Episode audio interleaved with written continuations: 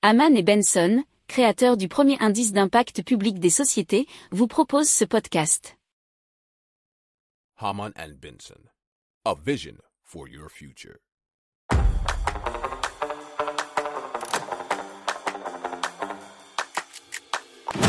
Économie, tech et innovation, hydrogène, énergie. Le journal des stratèges. Présenté par Boris Kahl. Bonjour à tous et bienvenue dans le journal des stratèges consacré aujourd'hui à l'impact et puis à, à tout ce qui peut être durable. Allez, au sommaire, on va vous parler d'un indice mesurant la performance ESG de l'immobilier. Ensuite, on parlera d'un revêtement thermique révolutionnaire, d'emballage comestible aux algues et de la première usine de recyclage en France pour le textile. Vous écoutez le journal des stratèges numéro 315 et ça commence tout de suite.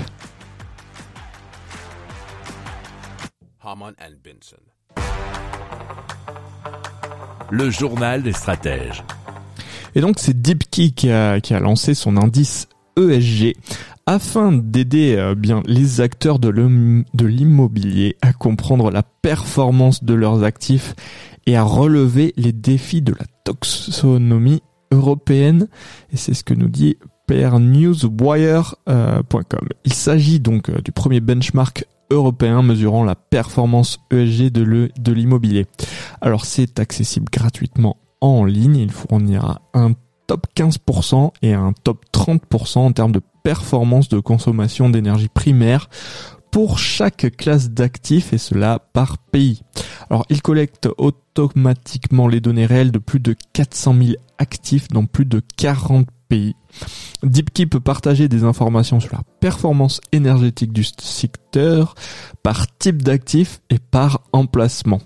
Alors, DeepKey euh, souhaite encourager le dialogue autour de la performance énergétique entre les acteurs au niveau national et européen afin de construire un référentiel utile à tous les professionnels du secteur.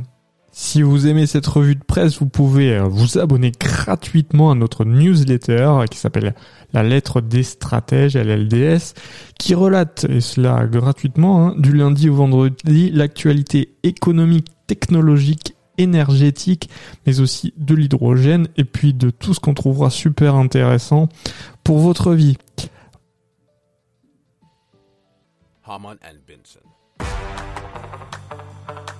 Le journal des stratèges. Et donc on parle de TARC, euh, qui est le diminutif de Temperature Adaptive un Radiative Coating, signifiant littéralement revêtement radiatif adaptatif à la température. Et c'est ce que nous dit donc neozone.org. Il s'agit d'un revêtement thermique destiné aux toitures de maison, développé par des scientifiques de l'université de Berkeley, donc en Californie, aux États-Unis.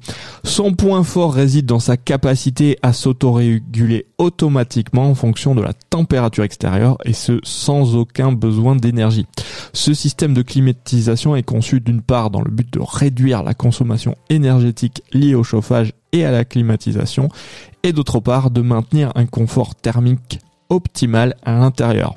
Les chercheurs se sont appuyés sur le dioxyde de vanadium qui, à la différence de la plupart des métaux, agit en conducteur électrique sans pour autant conduire de la chaleur et sans absorber les infrarouges. D'après les mesures recueillies suite aux tests réalisés par les chercheurs, le matériel réfléchit en moyenne 75% de la lumière du soleil. Cette quantité réfléchie augmente cependant jusqu'à 90% lorsque la température extérieure est élevée. Cela favorise par conséquent la perte de chaleur, euh, maintenant euh, l'intérieur de la maison au frais. Euh, en revanche, par temps de froid, la quantité de lumière réfléchie est seulement de 20%, ce qui permet de retenir la chaleur. Le TARC est capable de faire économiser en moyenne 10% du coût d'électricité. Cette valeur est obtenue après plus de 100 000 simulations énergétiques effectuées durant une année. Les tests ont été menés dans une quinzaine de zones ayant des climats différents. Le Tark s'est révélé plus performant que les revêtements classiques sur 12 de ces 15 zones. Si vous aimez cette revue de presse, vous pouvez euh, vous abonner gratuitement à notre newsletter qui s'appelle La lettre des stratèges, LLDS, qui relate, et cela gratuitement, hein, du lundi au vendredi, l'actualité économique, technologique, énergétique, mais aussi de l'hydrogène, et puis de tout ce qu'on trouvera super intéressant pour votre vie.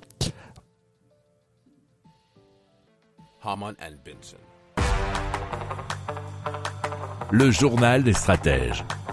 Allez, on continue avec les algues de Nopla qui sont donc des emballages bulles créés à partir d'extraits d'algues selon un process qui est encore gardé secret, nous dit challenge.fr. Et donc ils peuvent encapsuler toutes sortes de liquides, que ce soit eh bien, de l'eau, euh, des cocktails utilisables durant des festivals, ou bien encore des boissons énergétiques qui avaient été euh, distribuées aux coureurs euh, du marathon de Londres.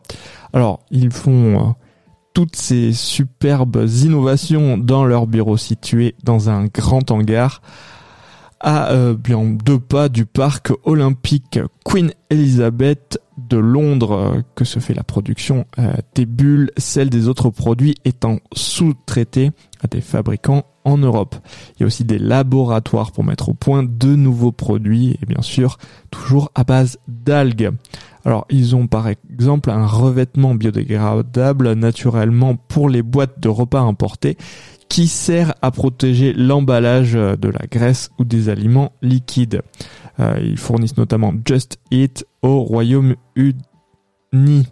Les algues ont des atouts incroyables, nous dit notamment l'un des fondateurs. Alors elles poussent très vite, euh, certaines d'un mètre par jour, et donc il n'y a besoin d'aucune activité humaine pour les faire Pour l'instant, euh, les produits de notre plat euh, restent un peu plus chers que ceux en plastique, mais en commençant à produire à grande échelle leur boîte pour les repas à emporter, euh, le surcoût a été ramené de 5 à 10%. Si vous aimez cette revue de presse, vous pouvez euh, vous abonner gratuitement à notre newsletter qui s'appelle La lettre des stratèges, LLDS, qui relate, et cela gratuitement, hein, du lundi au vendredi, l'actualité économique, technologique, énergétique, mais aussi de l'hydrogène, et puis de tout ce qu'on trouvera super intéressant pour votre vie.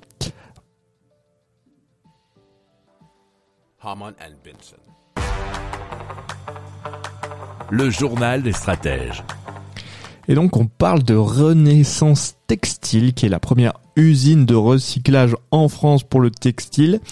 C'est l'une des industries les plus polluantes au monde. Alors, euh, dans cette usine, les jeans et les blouses sont découpés en petits carrés de textile par une machine euh, révolutionnaire, euh, nous dit euh, France TV info.fr. Ça s'appelle l'effilocheuse. Grâce à cette machine, 85% de la matière peut être réexploitée pour créer de nouveaux habits.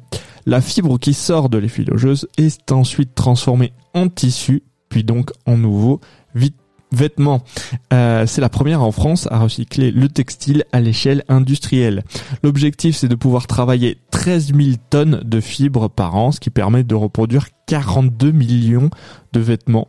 Et donc, grâce à cette seconde vie, l'empreinte carbone de ces vêtements est divisée par 10. Haman and Benson. Le journal des stratèges. Voilà, c'est terminé pour aujourd'hui. Je vous souhaite une excellente fin de journée et je vous dis à très vite pour plus d'infos. Ciao Pour approfondir ces sujets, abonnez-vous à la newsletter de Haman et Benson et écoutez nos autres podcasts que vous retrouverez dans les notes de l'émission ou sur notre site internet.